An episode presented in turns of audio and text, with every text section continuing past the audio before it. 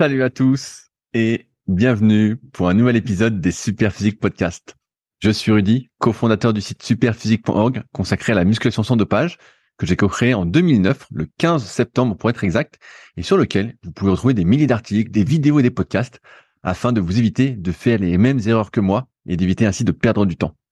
J'ai également mon propre site, rudykoya.com, sur lequel je propose du coaching à distance depuis 2006, mais aussi des formations en fonction de sa morphoanatomie, c'est-à-dire de vos longueurs osseuses, de vos longueurs musculaires, des livres comme le guide de la prise de masse naturelle et le guide de la sèche naturelle que je vous envoie personnellement chaque semaine de manière dédicacée, ou encore la formation super physique pour les plus passionnés d'entre vous sur méthodesp.rudicoya.com. Aussi, vous pouvez retrouver sur le site Superphysique notre marque de compléments alimentaires destinée à améliorer la santé, dont de nombreux compléments sont bio, et notre application SP Training disponible sur tous les stores afin de vous permettre de savoir quoi faire à chaque séance avec notamment les fameux cycles de progression. Enfin, vous êtes les bienvenus au Super Physique Gym et à la Villa Super Physique à proximité d'Annecy. Mais pour ce faire, il faudra me contacter avec le lien directement dans la description. Aujourd'hui, je suis avec Clément Goudin, que vous connaissez peut-être pour avoir gagné 5 années de suite les Super Physique Games. Pratiquant de force athlétique et notamment champion de France en 2019, il coach depuis quelques années dans le milieu et c'est vers lui que je renvoie toutes les personnes qui ont un objectif en force athlétique. Vous pouvez le retrouver sur son compte Instagram CLTGD1 où il partage ses entraînements presque au jour le jour. Allez, c'est parti. Salut Clément, comment ça va depuis Limoges? Eh ben écoute, euh, ça va, ça va, toi? Bah ça va bien, toujours. Euh, on a eu du soleil aujourd'hui, donc en ce moment sur euh, Annecy, les alentours, il fait plutôt bon et plutôt chaud pour un hiver. Mais c'est sûr que c'est pas la Réunion d'où tu reviens. Donc pour, pour rappel, tu étais parti à la Réunion pendant presque un mois et demi, c'est ça? Ouais, une semaine et quelques. Et, euh, et là-bas, donc tu nous avais expliqué il y a, il y a un mois que tu avais fait, euh, tu faisais pas mal de rando, donc tu avais laissé un peu des activités cardio en plus que tu faisais euh, bah, de côté, vu que t'arrêtais pas de marcher, tout ça, donc tu faisais ta muscu, ta force entre guillemets et des randos. Là, depuis que tu es rentré, est-ce que tu as repris le cardio? Ouais, là j'ai repris gentiment. Euh, bon alors après la deuxième partie du séjour, parce qu'on avait fait le podcast, euh, je sais plus la date, mais il y a un mois du coup. Exactement. Euh, C'était le début du séjour ça allait. Après, il y a eu le cyclone entre temps. Donc euh, le cyclone, bah forcément ça. Enfin après c'est le jeu au mois de janvier, t'as toujours des. Enfin c'est la période cyclonique, donc c'est le jeu là-bas, tu risques d'avoir des cyclones et ça ça a ravagé en fait les, les chemins de rando et tout. Du coup tous les sentiers étaient fermés quasiment. Pour euh, il y avait des éboulements, des arrachements d'arbres, des trucs comme ça. Donc du coup les sentiers étaient pas praticables. Donc j'ai pas pu randonner autant que j'aurais voulu sur la deuxième partie. Mais bon c'est comme ça. Et euh, depuis que j'ai revenu, ouais, depuis que je suis revenu, ouais, j'ai repris le, le, rythme gentiment. Donc là, on va essayer de voir euh, euh, ce qu'on peut faire avec euh, deux fois du bike et euh, une ou deux fois de la course à pied dans la semaine, mais tranquille sur la course à pied, genre des, des 30 minutes. Ah, 30 minutes, parce que là, t'avais laissé, tu faisais 20 minutes, tu voulais pas, justement, t'avais remarqué que ça, c'était pas trop pour la force, tu sentais un petit contre-coup avec, euh, ouais, mais course à pied.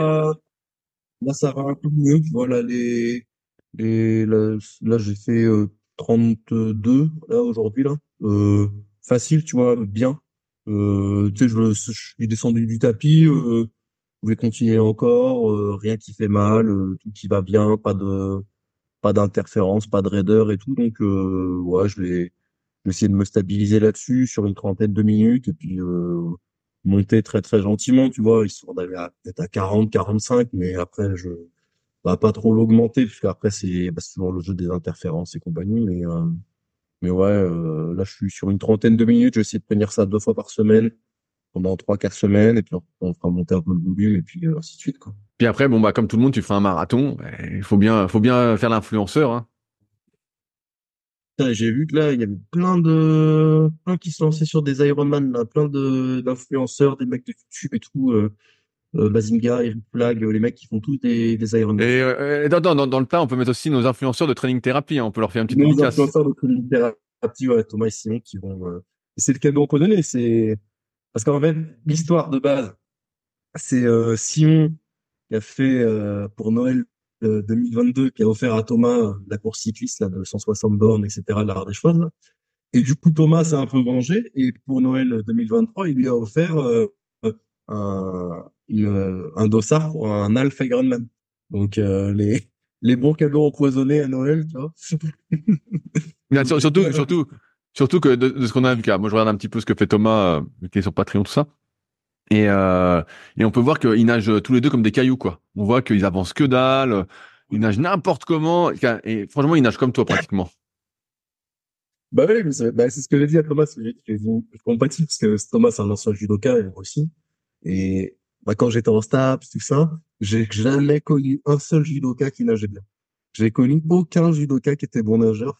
On est tous des cailloux. alors, s'il y a des judokas qui écoutent et qui sont bons nageurs, euh, bah, manifestez-vous parce qu'il y a des perles rares.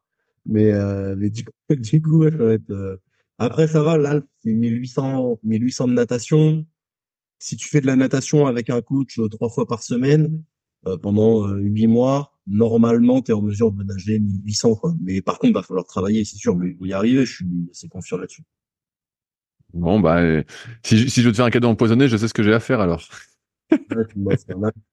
mais encore, eux, je trouve que c'est, enfin, c'est cohérent dans la mesure où tu vois, je pense qu'un Alpha Ironman, bon, déjà là, ils ont, ils avaient fait beaucoup de vélo pour pour l'art des choix, ils, avaient quand même pas mal borné. L'art des choix, ça fait 140 ou 150 bornes, je sais plus, avec euh, des gros cols.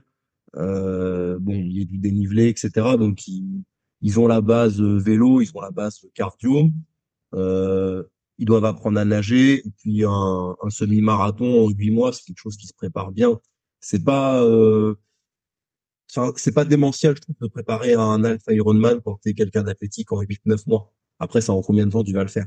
Mais par contre, se lancer sur un Ironman, donc bah, c'est le double. Hein, donc euh, pour ceux qui savent pas, Ironman c'est euh, 3 km 8 de natation, euh, 180 bandes de vélo et un marathon pour finir. Euh, on n'est pas du tout sur les mêmes efforts et les mêmes contraintes. C'est un truc qui va durer, euh, bah, pour un débutant, qui va durer, je sais pas moi, 11 et 13 heures, quoi, quelque chose près. Enfin, un débutant. Ouais, quelqu'un qui s'entraîne déjà un petit peu, hein, quand même, hein, parce que sinon. Euh... Ouais, pour faire ça, bah, sûr que débutant, tu sais pas mais euh, quelqu'un qui parle de pas grand chose en un an quoi. Et je trouve que c'est des défis euh, tu sais c'est la course au toujours plus et il y a pas de progressivité je trouve ça un petit peu dommage. Oui oui ben moi c'est pas c'est pareil. En fait je suis assez surpris et j'en parlais dans mon podcast Leadercast. En fait je pense que beaucoup de personnes se, se font chier en fait et se lancent des défis qui sont improbables quoi. Avant mm. quand tu te lançais un défi tu te disais ah tiens je vais faire un 10 km tu disais voilà euh, mm. je cours pas je vais faire un 10 km ça. Aujourd'hui comme c'est beaucoup de personnes que tu as citées qui vivent entre guillemets de leur actualité, tu vois, de leur influence, de leur actualité, ben ils sont obligés de s'inventer entre guillemets une actualité. Et donc, euh, bah, ça donne euh, beaucoup de personnes qui se mettent au triathlon et à l'Ironman. Alors tu devrais te dire, voilà, j'ai jamais fait de triathlon, j'ai déjà fait un triathlon S, un triathlon M. tu, vas, progressivement. Et en fait, bah, c'est l'escalade. C'est sûr que pour, moi non plus, ça, ça pas trop, ça, ça, pas trop de sens. Même si tu essayes de faire les choses correctement, tout ça, pour moi, c'est trop rapide. C'est, mais bon, c'est la course à, à, l'influence. Hein. Il faut de l'actualité. Si tu fais un truc très classique, en fait, euh, bah t'es moins suivi.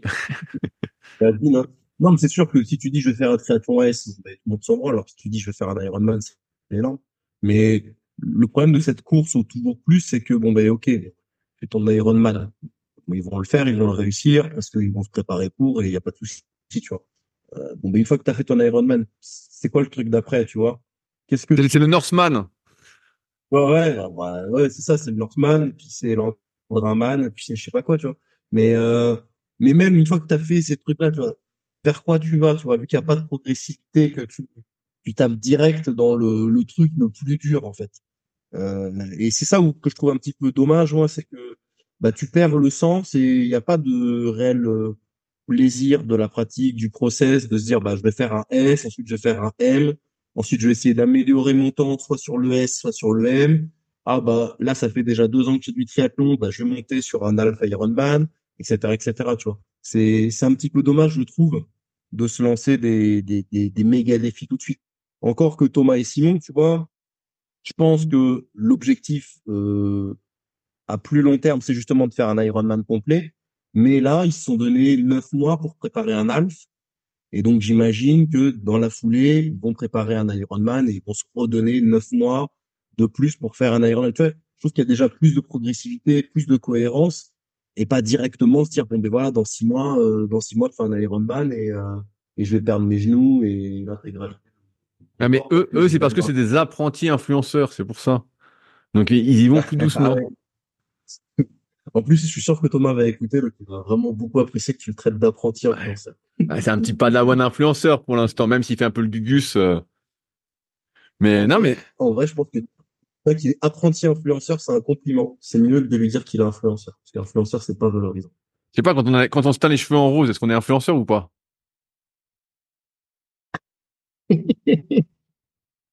Joker.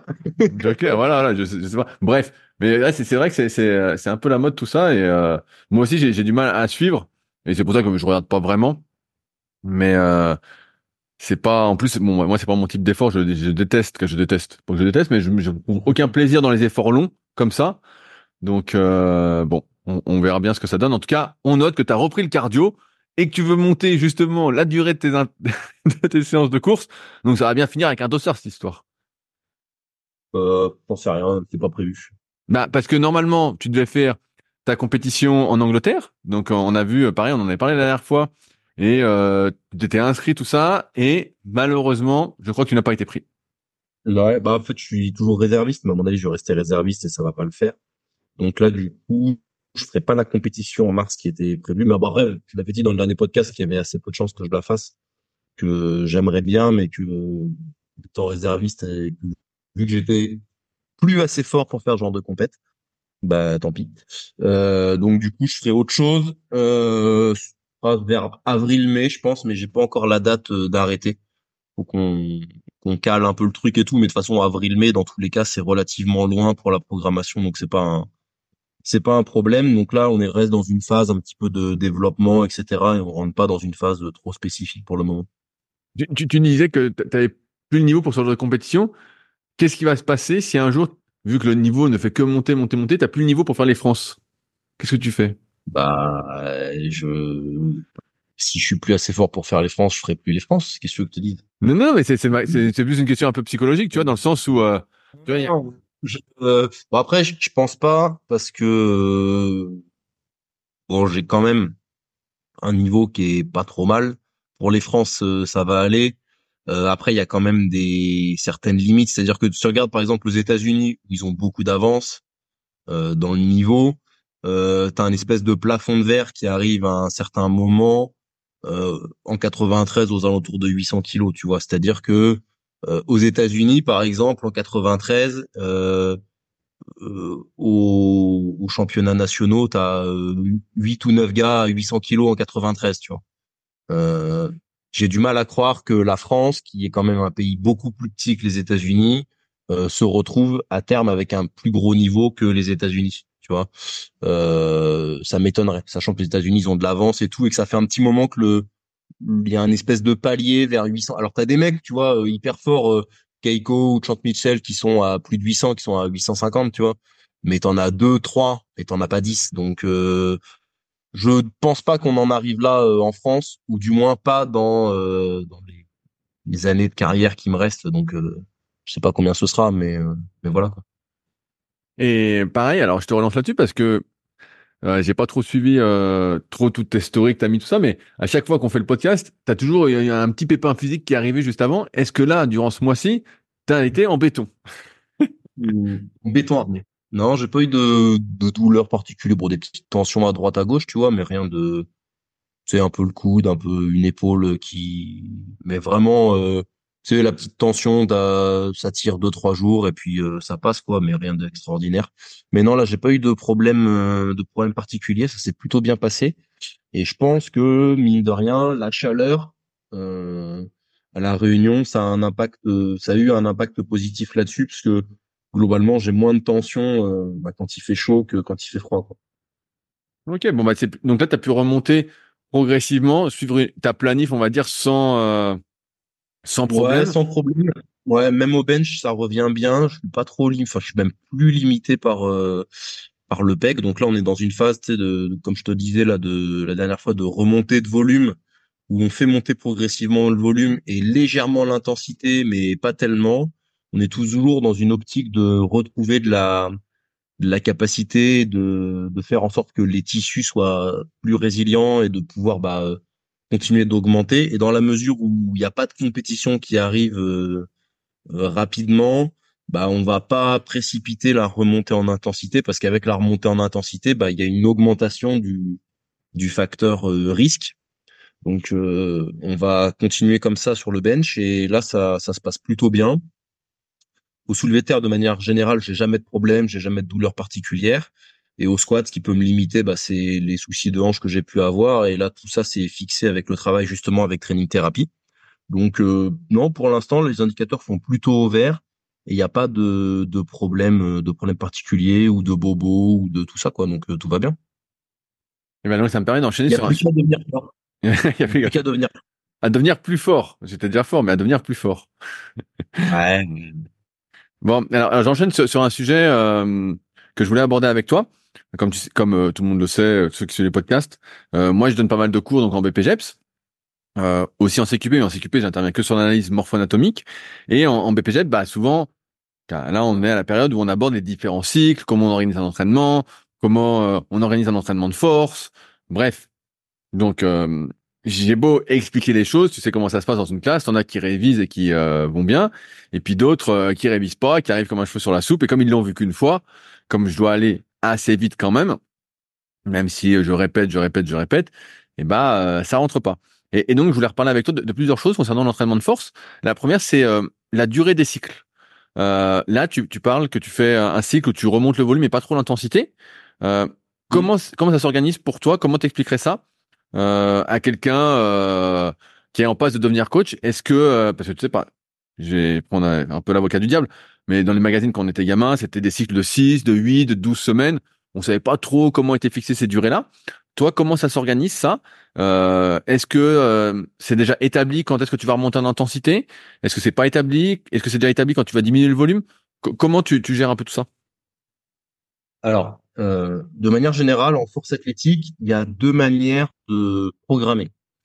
il y a ce qu'on appelle up to button. Donc, vous partez de votre de votre objectif. Donc, par exemple, j'ai une compétition le 15 mai, je pars de cette compétition là et je découle tout mon plan un petit peu à reculons jusqu'à ce que je fais aujourd'hui. Et il y a bottom to up, c'est-à-dire je pars de mon point initial. Donc aujourd'hui, on est le, le 7 février. Je construis mon bloc en fonction de mes besoins actuels. Je fais mon bloc. À la fin du bloc, je regarde mes besoins du moment, je refais un bloc et ainsi de suite. Et je vais comme ça jusqu'à la compétition. Euh, ces deux manières de programmer ont euh, chacune leurs avantages et leurs inconvénients.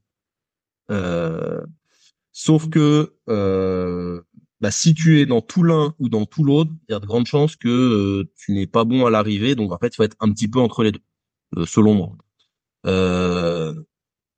L'avantage de partir de ta date d'objectif et de d'aller à reculons, c'est que a priori tu vas arriver en forme le jour de la compétition. Mais l'inconvénient, c'est que euh, tu vas peut-être faire un truc dont pour démarrer dont t'as pas réellement besoin. Et euh, s'il y a un truc qui se passe pas comme prévu, soit parce que le mec se fait mal, soit parce que euh, il a pas progressé comme t'as prévu, etc., etc. Bah ton plan il risque d'être à côté de la plaque et donc tu risques de pas le faire forcément progresser. Ça c'est un petit peu toutes les les c'est pendant longtemps c'est comme ça qu'on a programmé, c'est beaucoup comme ça qu'on enseigne tout ce qui est préparation physique, etc. Ou où tu sais, tu fais d'abord ton bloc de PPG, ensuite tu vas sur euh, un peu plus spécifique, et ainsi de suite. Et l'inconvénient de l'autre système, donc de partir du, des besoins du moment et d'aller vers ta date, c'est de d'avoir ton pic de forme un petit peu au mauvais moment. Tu vois, d'arriver, d'être euh, le jour J, bah, soit d'être trop fatigué, d'avoir eu ton pic de forme trop tôt, de l'avoir trop tard, etc. Donc euh, ça aussi c'est un, un, inconvénient, mais le gros avantage c'est que ça permet de bien développer et de bien travailler. maintenant qu'on a cadré ça, euh, combien de temps on fait durer? De manière générale, je dirais qu'un bloc de travail, ça doit durer euh, 3 à 6 semaines à peu près, en fonction des athlètes et, euh, et en fonction de, de ce que tu veux préparer et du niveau des gens. Euh, avec ou sans deload, parce que il y a des gens qui vont en avoir besoin, d'autres qui vont pas forcément en avoir besoin. Et je pense que plus vous allez être débutant, plus vous allez aller, enfin pouvoir aller vers des blocs qui sont assez longs parce que comme vous allez progresser très vite, vous allez pouvoir monter l'écharpe de manière euh, prolongée et répétée sans avoir de, bah, de réels inconvénients et vous n'avez pas forcément besoin de deload. Par contre, plus vous allez avancer dans votre pratique, mais plus euh, vous allez devoir repartir bas parce que les charges seront traumatisantes pour vous et plus vous allez devoir incorporer des phases de décharge pour euh, récupérer et euh, plus vos incréments ils devront être importants. C'est-à-dire que moi, par exemple, sur mon squat, j'ai des incréments de 10 kilos par semaine. Ce qui fait que je vais commencer un bloc facile à 210 et le finir lourd à 250. Tu. À l'inverse, un débutant, on va peut-être être sur des incréments un peu plus faibles de 2,5 ou 5 kilos par semaine. Sur une période plus prolongée, ce sera, ce sera pertinent. Est-ce que tu entends mon chien Est-ce que tu entends mon chien? Il était pas donné par ce que je disais? Non, non, d'un coup, d'un coup, il s'est réveillé, il a dû faire une sorte de cauchemar. Mais bref, euh, ouais, alors, euh, je rebondis sur plusieurs choses que tu as dites, euh, en espérant que mes élèves écoutent et que nos auditeurs soient intéressés. Comment tu détermines le fait de faire un déload? Tu sais, je, reprends, euh, moi, je donne souvent l'exemple de ce que donnait Jean-Pierre Heger euh, à Werner Gunther, où lui, il faisait des cycles, en gros, de quatre semaines avec trois semaines de montée et une semaine de déload. Et c'était un peu ancré euh, c'est un peu comme ça qu'il a formalisé les choses. Toi, tu parles de 3 à 6 semaines. Qu'est-ce qui fait que tu fais un déload ou, ou pas? Euh, Alors, il y a plusieurs choses. Euh, alors, ça va dépendre de l'athlète, encore une fois, euh, et de ce que je vais avoir et de ce que je vais avoir comme data sur lui. Euh, de base, j'ai tendance à faire un bloc de 4 semaines où on monte en intensité et un bloc de deload euh, la cinquième semaine et ensuite on, on repart. pour beaucoup d'athlètes, je fonctionne comme ça ça, mais il y a des athlètes où je fais 3 et 1, il y a des athlètes où je fais 4 et pas de deload, ou alors je peux monter un peu plus, euh, ça va ça va dépendre. Ou faire 5 sans deload, et puis tu peux enchaîner 2, 3, 4 blocs comme ça sans deload. Pour les super débutants, ça marche euh, très bien. Que t'as pas besoin de, de mettre un deload en fait. Euh, quels sont les indicateurs qui font qu'il y a besoin d'un deload? Bah si au niveau des performances, ça commence un petit peu à cracher entre guillemets, c'est-à-dire que bah, il supporte plus la montée, ou alors il rate des trucs qui sont qu'il est pas censé rater, ou alors il est très dur à décharge. Tu vois, je dis n'importe quoi. Euh, il fait euh, un triplé à 75% de son max, il est censé être sur un RPE euh, facile entre 6 et 8, et il se retrouve là-dessus à RPE 8 et demi 9. Bon, mais c'est probablement qu'il est fatigué. Donc du coup, c'est probablement que dans ta montée en intensité, qu'à ce moment-là, tu aurais dû lui prescrire un déload. Donc, si tu vois que euh, ton athlète, tu lui prévois euh, quatre semaines plus une de deload et qu'en semaine 4, il est à la rue partout, etc., etc., ça veut dire que ce mec-là, bah, quatre semaines, c'est trop. Donc, il a plutôt besoin de 3 plus 1, par exemple. Tu vois? Euh, Si à l'inverse, pendant la semaine de deload, il te dit putain, j'ai trop la pêche et tout, je suis trop bien, et que ça le frustre à fond, bah peut-être que le deload, il en avait pas besoin et que ce mec-là, c'était pas nécessaire. si par contre en, en semaine 5, euh, pendant la semaine de deload, il te dit oh là putain ça le deload il tombe bien, je suis cramé, j'ai un peu mal si, euh, je dors pas très bien, blablabla. Bla, bla, bah c'est que ton deload il est bien calé. Et après en connaissant tes athlètes, avec le temps, avec l'expérience, etc., etc., bah tu et avec ces indicateurs là, tu y arrives. Et c'est aussi pour ça que je vais remplir à mes athlètes un petit euh, un petit questionnaire wellness euh, à la semaine sur euh, la motivation, l'état de forme global et la qualité du sommeil. Et est-ce que si, euh, tu vois, on parle de 3 à 6 semaines, donc là on a parlé du déload. Euh, est-ce que tu dis que le cycle est fini quand la, tête est RPE 9, par exemple, ou euh, en fait il y a quand même une limite auquel tu dis, bah voilà, ça fait 5 semaines qu'on est dessus, on est monté où on voulait, et même si on RPE 8, on s'arrête et on change de cycle? Bah, de manière générale, j'aime bien être un petit peu conservateur et justement pas aller sur des RPE trop hauts euh, parce que euh, si on est où on a envie d'aller, donc c'est-à-dire que on finit le bloc sur quelque chose d'un peu lourd, euh, mais avec un RPE bas, bah tant mieux, ça veut dire qu'on est en pleine progression et j'ai pas besoin de pousser plus le truc parce qu'en fait des fois, en voulant pousser plus le truc, tu peux casser la dynamique, tu vois. Euh, si tu peux finir RPE 8 euh, sur, je sais pas moi, un, triplé à 90% et que tu finis RPE 8 par exemple, bon ça veut probablement dire, alors après ça dépend du profil des athlètes, etc. Mais que bah, c'est le, le max sur lequel tu te bases, il est sans doute plus d'actualité, tu vois. Donc t'as pas besoin de monter sur un triplé à 93% pour euh, pour mieux savoir, c'est pas grave. Tu repars sur un autre bloc, tu redescends un peu plus bas, et derrière tu vas peut-être faire un doublé qui va finir à 97 ou 98%, tu vois. Euh, sur le cycle, enfin sur le bloc d'après. Et en fait, en faisant ça et si ce doublé à 97-98%, il finit lui aussi RPE 8, eh ben tant mieux. Ça veut dire que sur le bloc encore après, tu vas pouvoir descendre un peu et peut-être terminer sur une single à 102, 103%. Et si elle est RPE 8, eh ben tant mieux. Ça veut dire que le max il a augmenté vraiment beaucoup plus. Et donc, euh, bah, tu maintiens cette dynamique, tu maintiens une dynamique de confiance. Et euh, c'est pas forcément la peine de se confronter à des RPE 9, 10 tout le temps. Parfois, ça peut être pertinent parce qu'il faut savoir un peu ce que ça fait, mais euh, c'est pas forcément nécessaire. Euh, et souvent, euh, on, les gens confondent euh, développer leur force de tester leur force. C'est-à-dire que l'objectif de l'entraînement, c'est pas de tester ta force, de voir où tu en es, c'est pas d'être au taquet. L'objectif de l'entraînement, c'est de construire et de développer ta force. Et si pour ça, ça veut dire de maintenir une certaine marge de manœuvre et euh, et de pas te confronter au RPE 9-10, eh ben tant mieux. Et, mais c'est hyper intéressant ce que tu dis parce que justement, donc je te fais répéter plein de choses que je dis en cours, mais comme c'est dit par quelqu'un d'autre, peut-être que ça rentrera mieux. Euh, beaucoup ont on, on, on l'impression que quand tu veux développer ta force, tu dois forcer à fond. Tu vois, moi j'ai beaucoup cette remarque-là en cours. quand je leur explique tout ça, je dis bah non, il faut que tu gardes un peu de marge, c'est mieux de la marge tout ça. Et ils me disent souvent, mais comment je vais progresser si je force pas à fond? Ils disent si je fais de la force, il faut que je force à fond.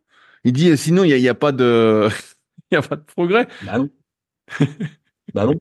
Parce que euh, quand tu forces à fond, déjà, bon, tu crées une fatigue euh, nerveuse, tu et musculaire, tu dégrades ta technique, euh, tu mets des contraintes qui sont importantes. Comme la technique est dégradée, les contraintes que tu mets sont euh, démultipliées et c'est pas terrible. Euh, tu risques d'augmenter ton risque de blessure, donc ton risque de tension, et tout simplement, bah, quand tu es blessé, tu progresses pas parce que tu t'entraînes pas. Donc déjà, en te tenant loin de la blessure, tu progresses, quoi qu'il arrive. Parce qu'on en a déjà parlé, si tu arrives à t'entraîner 52 semaines par an sans être blessé, tu fais ça sur 10 ans, tu perdu aucune semaine. Un mec qui a perdu des semaines, eh ben il aura perdu euh, sur 10 ans, un an ou deux ans d'entraînement, le mec euh, donc ça, c'est la première chose. Ensuite, c'est pas parce que euh, tu ne vas pas sur des charges méga lourdes que tu ne développes rien. À partir du moment où tu pratiques un mouvement, tu développes ton schéma moteur, tu développes ton schéma nerveux, le cerveau envoie mieux les informations aux muscles, les muscles se coordonnent mieux entre eux, et donc du coup, ça rend le mouvement plus efficient, et comme le mouvement est plus efficient, eh ben, t'es plus fort. Tu vois, c'est euh... alors on va parler d'amélioration technique, mais c'est même pas vraiment ça, c'est la coordination euh, des unités motrices euh, et du muscle euh, la coordination musculaire intramusculaire, mais aussi la coordination entre les groupes musculaires qui se fait de mieux en mieux et qui rend ton mouvement de plus en plus efficient et donc de plus en plus fort. Et pour faire ça, pour améliorer ça, t'as pas forcément besoin d'aller sur des charges très lourdes, proches de l'échec ou à l'échec, voire même au contraire, parce que quand tu vas trop proche de l'échec ou à l'échec, vu que tu dégrades ton pattern, tu viens perturber euh, la, coordination entre les groupes musculaires, et donc ça peut euh, dégrader même euh, ta force. C'est-à-dire que tes muscles ils vont plus se coordonner comme il faut et ils vont ils vont pas se coordonner dans le bon ordre et de la bonne manière. Et donc du coup, ça peut même impacter à cause de ça ta, ta progression parce que bah, la coordination sera moins bien.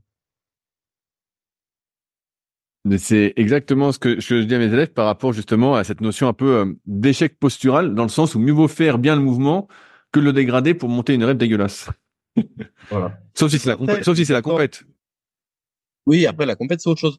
Mais euh, ou euh, si tu fais, euh, enfin, faut pas être non plus un, un nazi euh, de, de tout et euh, il y a un moment donné pour forcer et c'est pas parce que tu vas aller une fois de temps en temps sur un RPE 10 parce que ça peut arriver euh, puis c'est c'est pas c'est pas non plus à fuir tu vois c'est pas un gros mot de dire je suis proche de l'échec ou même j'ai raté une barre tu vois c'est pas la fin du monde ça peut arriver et puis bah tu te confrontes euh, à des choses que tu n'as jamais faites, donc euh, rater et échouer, ça fait partie du processus et c'est pas un problème, tu vois. Euh, simplement, si si ton entraînement il est composé euh, de 10% d'échecs, euh, c'est énorme, c'est monstrueux même, c'est beaucoup trop. Euh, ton entraînement qui est un échec de temps en temps, c'est pas très grave, mais tu dois pas être à l'échec systématiquement et tu dois le plus possible éviter de dégrader ta posture. Euh, et je voulais dire oui. Et après, par contre, euh, on est d'accord que ça veut pas dire qu'il faut s'entraîner systématiquement euh, hyper loin de l'échec en ayant 5 6 reps de marge et en étant à l'inverse des nazis de l'exécution, parce que si vous voulez à tout prix avoir l'exécution parfaite, l'exécution parfaite, vous aurez probablement pas euh, l'exécution efficiente. Et euh, bah, non, mais après, euh, effectivement, pour être fort, il faut forcer, ça reste une réalité, mais euh, dans une certaine mesure et euh, sans aller sur trop de dégradation. Mais on va dire que si vous restez euh, essentiellement entre le RPE 6 et le RPE 8, il va se passer des choses très très intéressantes. Quoi. Si vous êtes en dessous du RPE 6 tout le temps, a priori, vous n'allez pas créer beaucoup d'adaptations. si vous allez trop souvent au-delà du RPE 8, a priori, vous allez créer trop de dégradation. Voilà. Et entre ces deux extrêmes-là, bah, se trouve euh, la vérité et ce qu'il faut faire. Et après, c'est une question d'équilibre. J'ai une autre question, parce que je vois souvent cette erreur malgré ce que je peux expliquer et partager en cours. Euh, Est-ce qu'on peut faire de la force sur tous les exercices? Dans le sens où, bah, nous, là, on parle beaucoup de force athlétique, donc squat, développé couché, soulevé de terre. Euh, est-ce qu'on peut faire de la force sur tous les exercices dans le sens est-ce qu'on peut faire de la force sur les élévations latérales? Est-ce qu'on peut faire de la force sur euh, du curl? Est-ce qu'on peut faire de la force sur les, sur les adducteurs? Le cœur pupitre à l'altère, euh, cœur pupitre unilatéral à l'altère. Faites de la force là-dessus, vous aurez les biceps déchirés. Euh, bah non, tu peux pas faire de la force partout et tu peux pas calculer des 1RM partout. J'en avais parlé justement avec euh, Nicolas Vandel de Endurance 30 quand j'avais fait un podcast avec lui. Euh, on parle de on, parle de un RM, un RM, un RM, tu vois. Euh, mais euh, et même moi, les, les, les, jeunes du BPGEPS, quand je les vois et enfin en, en jury et que ils marquent 3 fois 10 à 70 pour, pour du curl par exemple 3 fois 10 à 70 de l'un RM systématiquement je leur pose la question je leur dis tu t'as testé là un RM c'est un RM biceps? Biceps curl? Et alors ceux qui me disent euh, oui, bon ben j'ai envie de les tuer, et ceux qui me disent non, bah je leur dis bah pourquoi tu me parles de ça à RM si tu la connais même pas en fait? Et c'est là où il y a une incompréhension, c'est-à-dire qu'il y a des exos qui se prêtent pas du tout à faire des RM, pas du tout à faire de la force. Si tu fais, je sais pas moi, un 7 x 3 au cœur l'alter, enfin, il y a quelque chose que t'as pas compris quoi. Euh, sauf si tu fais, parce que j'ai vu qu'il y avait des compétitions de curl strict. Oui. Sauf, si tu fais curl strict. Auquel cas, on peut discuter du fait de faire euh, de la force sur les biceps, mais euh, il y a des exos qui se prêtent pas du tout à faire des 1RM. Il y a des exos, notamment des polyarticulaires, qui sont très bien pour tester sa force, donc bah, squat, bench, deadlift, ou même les dips, les tractions, euh, euh le développé militaire. c'est des exos où vous pouvez faire des max et faire de la force, il y a pas de problème. Mais par contre, tous les petits exos, un petit peu de soutien, d'isolation, etc., etc. Bah, si vous faites de la force dessus ou vous cherchez à tester des 1RM dessus, ça va probablement pas bien se passer. Et ça va pas bien se passer, je rajoute pour préciser, parce qu'il y a qu'une seule articulation qui est en mouvement, et au lieu que la tension se répartisse sur plusieurs articulations, sur plusieurs muscles, et ben tout est supporté par euh, un muscle ou euh, des petits muscles qui sont adjacents, agonistes, et une articulation. C'est donc comme ça que on se détruit assez facilement. Et donc justement, ça me permet de rebondir encore une fois sur comment on organise une, séance de force entre guillemets. Donc euh, il y a plusieurs courants de pensée. On en avait déjà parlé. Mais euh, toi, par exemple, j'ai une connerie, mais tu me corriges. Tu vas faire squat, développer couché, donc en force dans ta séance. ensuite, comment s'organisent les autres exercices que tu fais? Et est-ce que tu fais déjà d'autres exercices? Et si oui, comment ils s'organisent? Est-ce que tu vas chercher à progresser dessus? Est-ce que tu vas les faire dans une optique de renforcement et donc sur des séries euh, un peu plus longues, mais euh, plus style euh, RPE 6 ou RPE 7 pour pas que ça impacte non plus trop, en fonction d'où tu te trouves dans tes cycles d'entraînement, c'est une phase de renforcement ou pas? comment ça, comment tu vois ça? Alors, il y a beaucoup, beaucoup à dire. là, il y a, il y a cinq questions dans la question. Bah, fais, fais, fais, au plus simple. imagine, tu as quelqu'un qui va devenir coach. Non, mais t'inquiète, t'inquiète. Euh, non, mais faut juste contextualiser un peu. Euh, euh, alors déjà, tout va dépendre euh, combien mon athlète il a de séances dans sa semaine euh, et, et, de quel est son niveau de pratique. Euh, de manière générale, plus je vais être sur un débutant, moins je vais être spécifique et plus je vais lui mettre de musculation. et plus je vais être sur un pratiquant confirmé, plus on va être sur euh, un haut volume de spécifique pour le faire progresser et la musculation, les assistances vont plus être dédiées à euh, rééquilibrer et prévenir les blessures que réellement euh, de la progression. D'accord? après, au niveau des donc un débutant par exemple, bah, je vais chercher à le faire à progresser sur ses assistances et on va aller sur des RPE élevés parce que ça va être ça va être important pour lui de construire de la masse musculaire, ça va être important pour lui de construire des fondations et que tout, tout ce soutien en fait va lui permettre de développer ses performances à moyen et à long terme. D'accord? Euh, À l'inverse, un athlète qui est vraiment confirmé, qui a déjà une bonne masse musculaire, etc., etc., les gains que ça pourrait apporter sont marginaux. Donc là, on va être plutôt sur entretien de masse musculaire et euh, et euh, chercher à, à, rester dans l'équilibre. Euh, et ensuite, bah, en fonction de ça, forcément, les assistances, euh, ça va changer. Euh, si on est sur un, alors après, sauf si par exemple il y a un déficit qui est euh, qui est acté, je dis n'importe quoi. mon gars, il manque vraiment de triceps sur son sur son développé couché. C'est vrai que son verrouillage pêche eh ben ça peut être une stratégie de beaucoup développer les triceps et de pousser un peu plus euh, les assistances sur les triceps pour euh, bah, pour le développer là-dessus. Sachant que bah, toutes les ressources que vous allez mettre sur vos assistances, vous les aurez peut-être pas forcément sur vos mouvements principaux et inversement. Donc ça, c'est à manager. Et après, comment je vais le le percevoir? Généralement, j'aime bien garder les mouvements d'assistance relativement longtemps parce que si vous changez vos mouvements d'assistance euh, toutes les quatre ou cinq semaines, vous n'allez pas pouvoir progresser dessus et donc du coup ils vont pas servir à grand chose. Et en général, je fais un genre de mini cycle de progression dessus, c'est-à-dire que je vais par exemple, je sais pas moi, admettons je lui mets du, je fais son squat, son bench et derrière il a du, il a un rowing en appui poitrine, tu vois, à la machine. Euh, ben je, je vais d'abord lui mettre un 3 x 12 vers 7, tu vois euh, il va commencer le bloc RPE 7, finir RPE 8, 8 et demi. Euh, le bloc d'après, bon, on va garder le même exo mais passer en 3 x 10 et le bloc d'après, euh, garder le même exo, passer en 3 x 8. Comme ça, on va avoir un petit peu développé cet exercice, progresser dessus, puis en tirer les bénéfices et ensuite je vais faire évoluer l'exercice. Soit euh, je le fais évoluer vers quelque chose d'un peu plus spécifique. Donc par exemple, dans le cas d'un rowing euh, appui poitrine, je peux le faire évoluer sur un pellero qui est à la barre, qui demande un peu plus de gainage, d'activation lombaire, etc. Je vais utiliser le même pattern. Et après, éventuellement, bah, cet exo-là, je peux le faire évoluer sur un Romanian deadlift. Tu vois? Donc, on est toujours sur un exo dos, mais on est encore plus spécifique et on se rapproche même un peu du mouvement de compétition. Ça, ça peut être une logique euh, possible, tu vois. Euh, mais finalement, bah, ça se passe sur neuf blocs et donc c'est une progression sur presque, ouais, presque six mois, tu vois, sept mois. Et ça veut dire que tu fais combien d'exercices comme ça en fonction euh, d'assistance, de renforcement euh, par séance? Imaginons quelqu'un qui bah, quatre fois, quatre fois par semaine et qui est débutant. Ça va dépendre. Euh, ça, bah, ça dépend aussi du temps qu'il a alloué à ses séances parce que tu vois, tu as des gens qui vont avoir une heure et quart, tu as des gens qui vont dire j'ai deux heures et demie. Donc en fonction de ça, tu leur mets pas le même volume et tout. Mais de manière générale, j'aime bien mettre au niveau des assistances sur la semaine, j'aime bien toujours mettre euh, un exo euh, jambe unilatérale pour rééquilibrer euh, le squat, vu que c'est un exo bilatéral et avoir un, un rééquilibrage droite-gauche.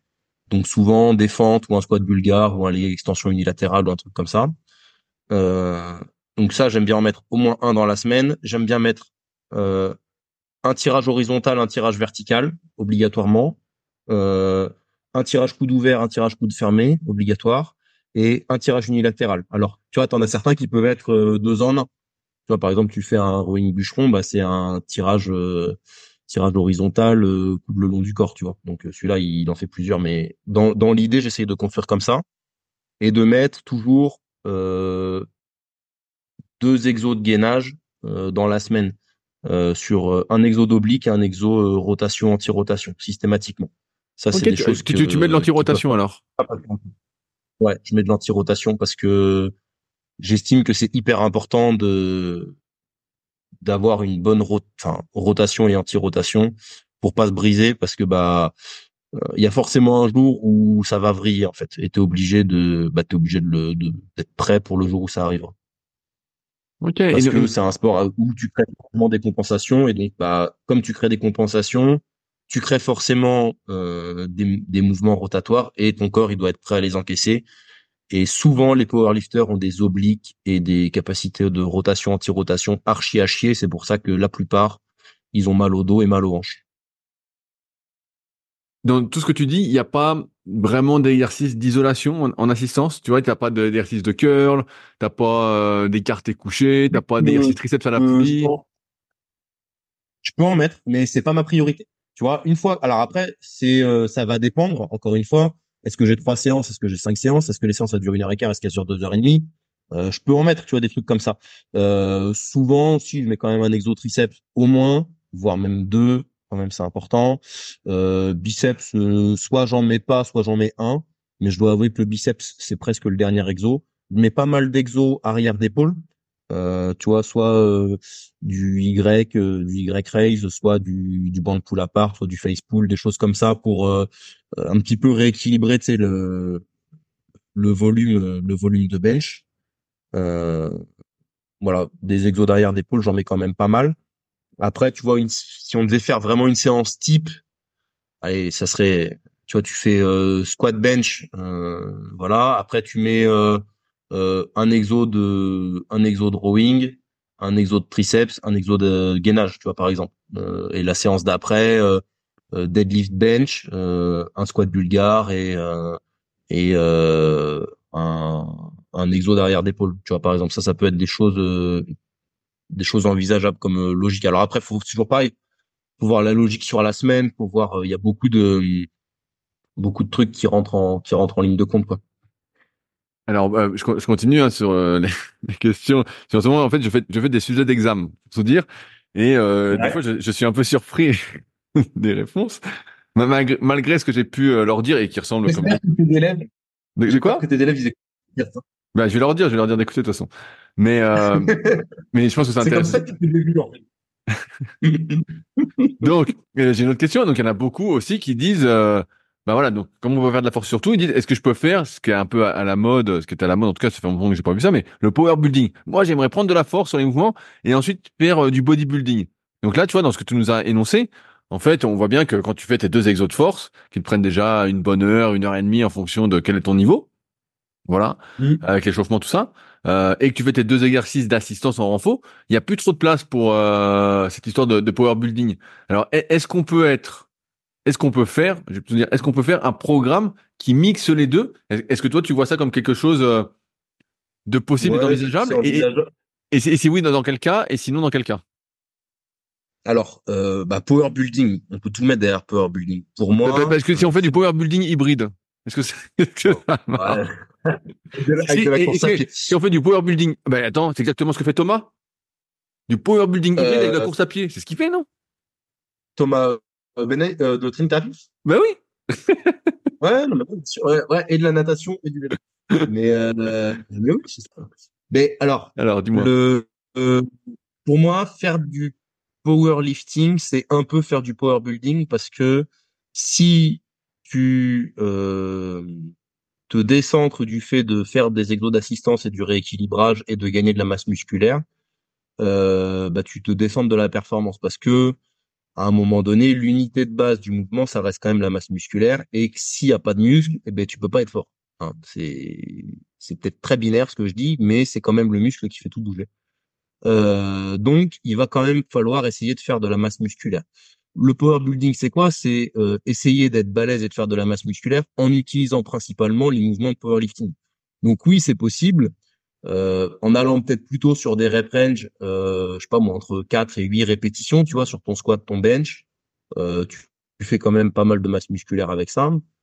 Et après, peut-être que tu peux pousser un peu plus l'intensité sur euh, la partie musculation euh, et y dédier un peu plus de un peu plus de temps. Après, encore une fois, tout dépend quels sont tes objectifs en force. Euh, est-ce que c'est d'être un peu fort, d'être vraiment fort, d'être très très fort, d'être compétitif? Ou enfin et quels sont tes objectifs euh, en termes d'esthétique? Est-ce que c'est d'être un peu massif, d'être très massif, d'être vraiment énorme, d'avoir une belle définition musculaire, d'être équilibré? Tu vois, encore une fois, tout est une question d'objectif. Si tu veux être ultra massif, ultra dessiné, équilibré et avoir des perfs compétitives en force athlétique, effectivement, ça va coincer, ça va pas aller ensemble.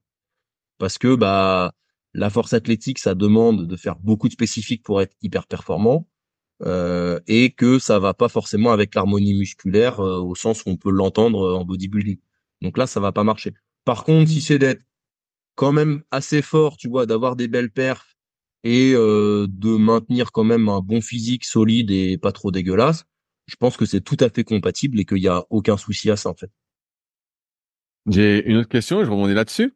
Euh, donc mes, mes élèves à, à donc j'ai plusieurs promos, hein, euh, on avait, avait une sorte de débat entre eux qui était euh, quand on fait de la force, parce que forcément je leur explique que l'optimal théorique, en tout cas pour prendre du muscle, c'est de faire des séries qui durent entre 30 et 60 secondes.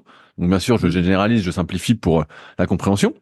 Et, euh, et donc ils avaient le débat, ils disent mais quand on fait de la force, alors est-ce qu'on prend du muscle ou pas? Et donc d'un côté, certains disaient bah oui, je fais, on prend du muscle, et d'autres disaient mais non, mais pas du tout, euh, on prend pas de muscle en faisant de la force. Donc là, tu parlais de séries de 4 à 8 répétitions, d'allonger un peu les fourchettes de répétition sur l'exercice de power, et que ça allait t'aider à faire de la masse musculaire. Est-ce que c'est vraiment le cas, ou est-ce que tu te racontes une histoire? Ah bah évidemment que c'est vraiment le cas.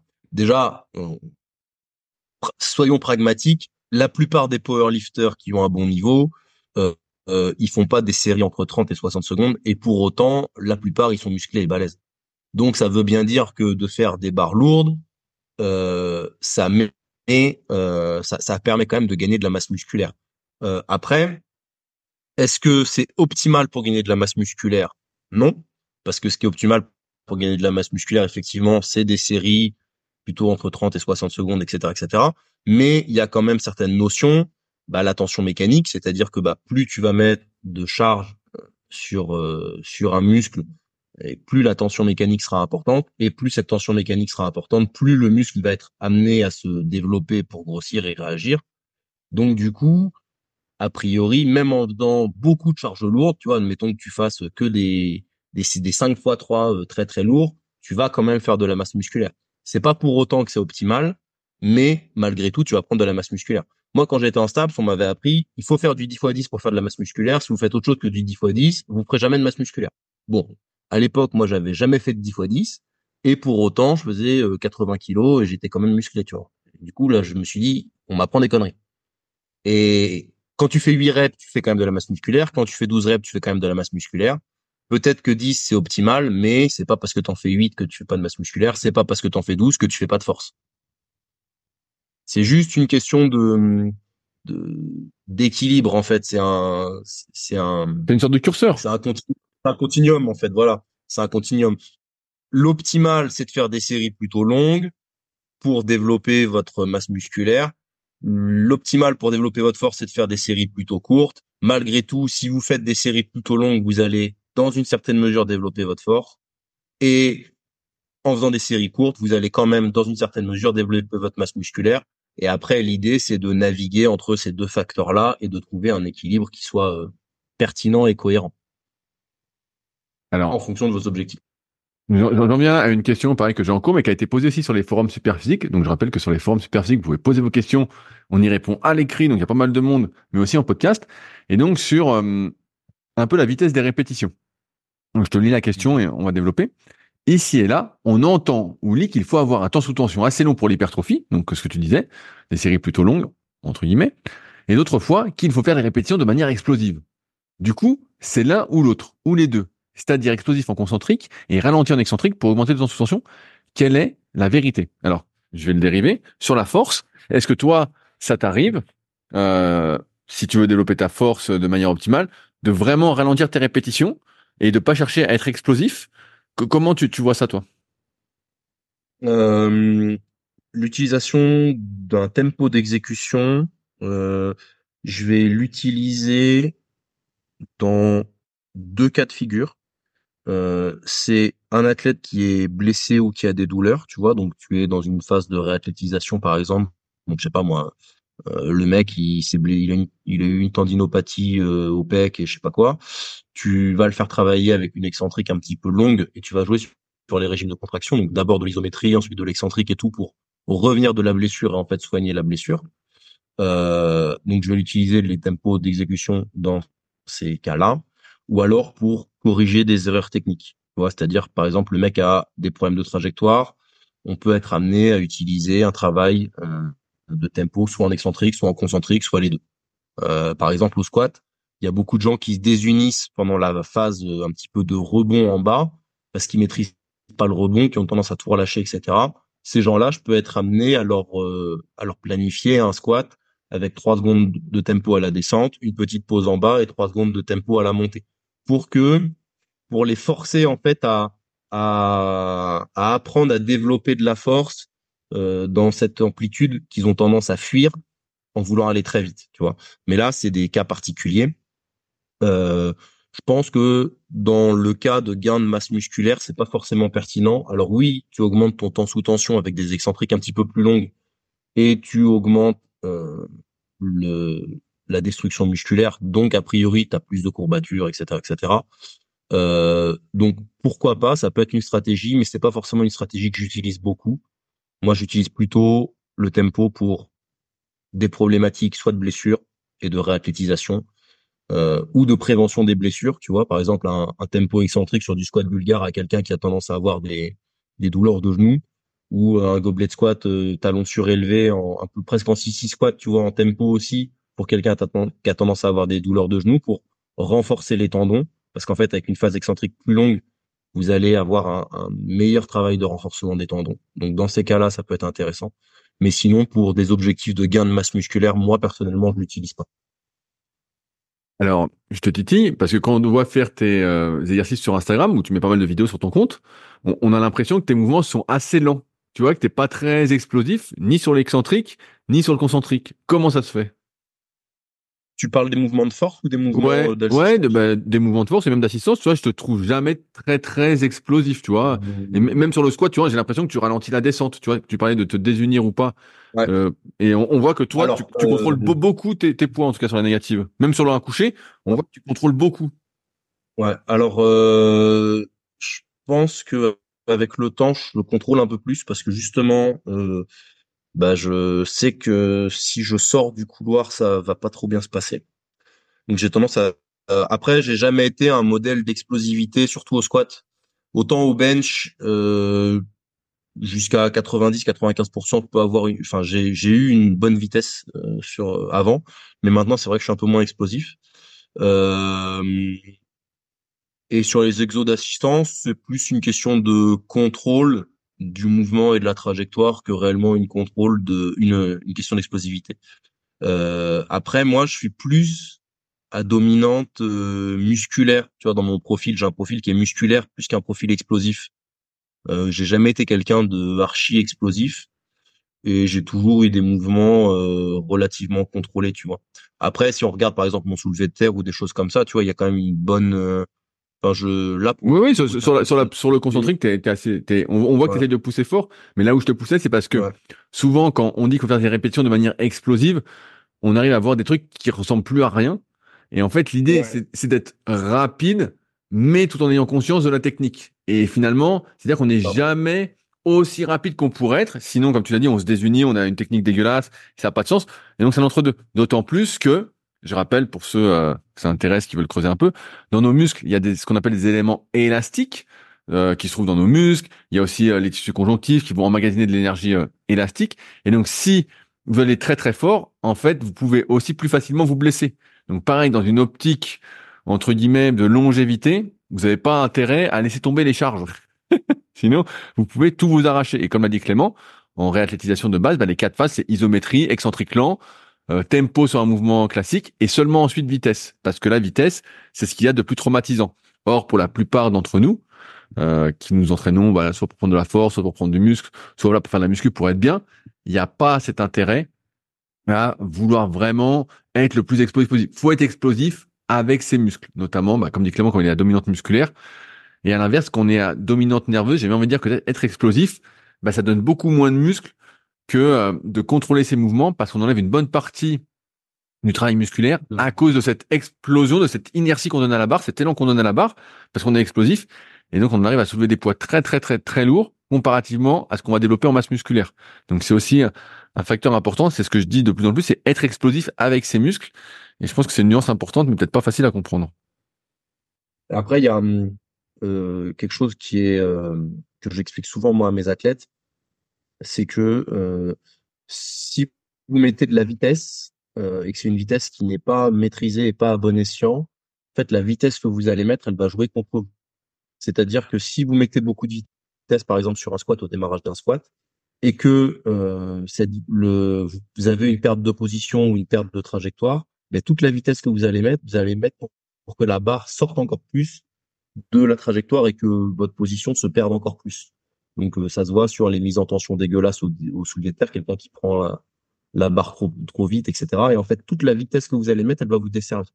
Et j'utilise souvent euh, les, la, la, vieille pub Goodyear qui disait euh, sans maîtrise, la puissance n'est rien et je le dis souvent à mes athlètes, ça c'est une phrase récurrente, et eh bien en fait c'est exactement ça. Si vous ne maîtrisez pas votre mouvement, toute la vitesse et la puissance que vous allez mettre, elle va jouer contre vous.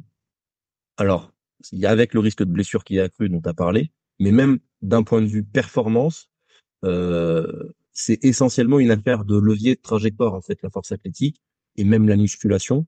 Et en fait, si vous sortez de ce levier ou de cette trajectoire optimale, eh bien en fait ça va nuire euh, à la performance et au fait de mettre lourd parce que bah euh, mécaniquement vous vous placez dans une position de faiblesse tout simplement. je voulais finir par, un dernier point parce que là on a beaucoup abordé la force d'un point de vue force athlétique tout ça et euh, on peut lire souvent en préparation physique, je mets des guillemets parce que j'appelle pas ça la préparation physique, mais dans les sports d'endurance que l'entraînement de force bah, améliore les performances en endurance. Est-ce que ce qu'on vient d'expliquer peut s'appliquer aussi euh, à des euh, pratiquants, par exemple, de course à pied ou de vélo, dans le sens où, justement, on a pas mal parlé de la technique euh, là, dans ces dernières minutes.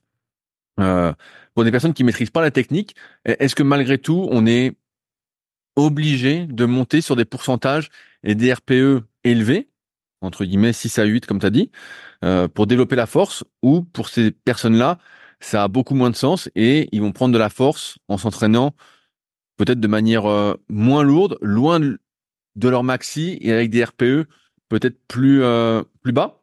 Qu'est-ce que tu en penses? Moi, je prends souvent une une image. En fait, tout dépend de d'où vous partez. D'accord? Tu prends une mamie de 80 ans euh, qui est restée l'IT pendant je sais pas combien de temps, tu lui fais faire du vélo, elle va progresser au squat.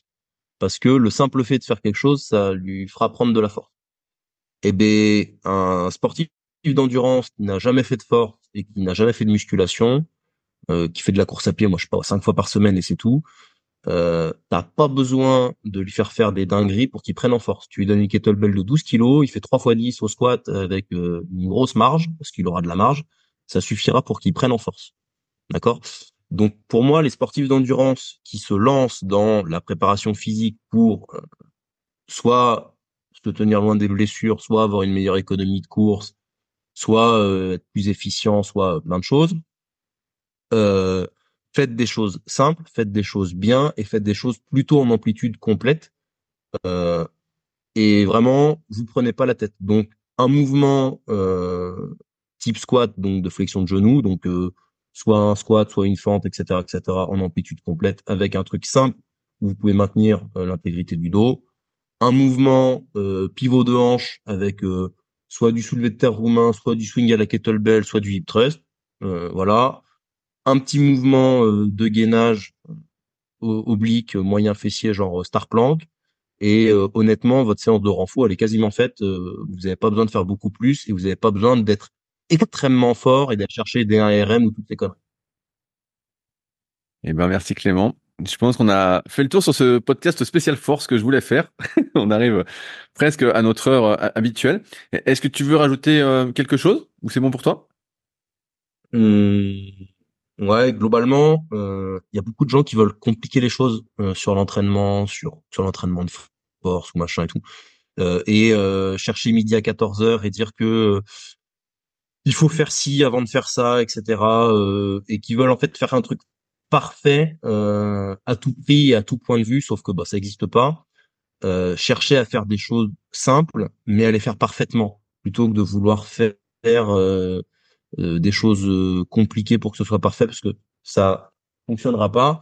Et, euh, et c'est pas comme ça que vous allez progresser. Donc faites des choses simples. Plus c'est simple et mieux c'est fait, plus vous irez loin a priori. Et c'est ça le réel secret de la progression, c'est de faire des choses les plus simples possibles, mais de les faire parfaitement.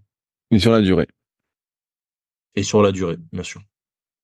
Sur ce, eh ben, on va s'arrêter là pour aujourd'hui. On espère que vous aurez appris plein de trucs et que euh, vous serez un peu moins perdu parmi la masse d'informations. N'hésitez pas à réagir comme d'habitude dans la partie commentaires sur SoundCloud ou sur YouTube.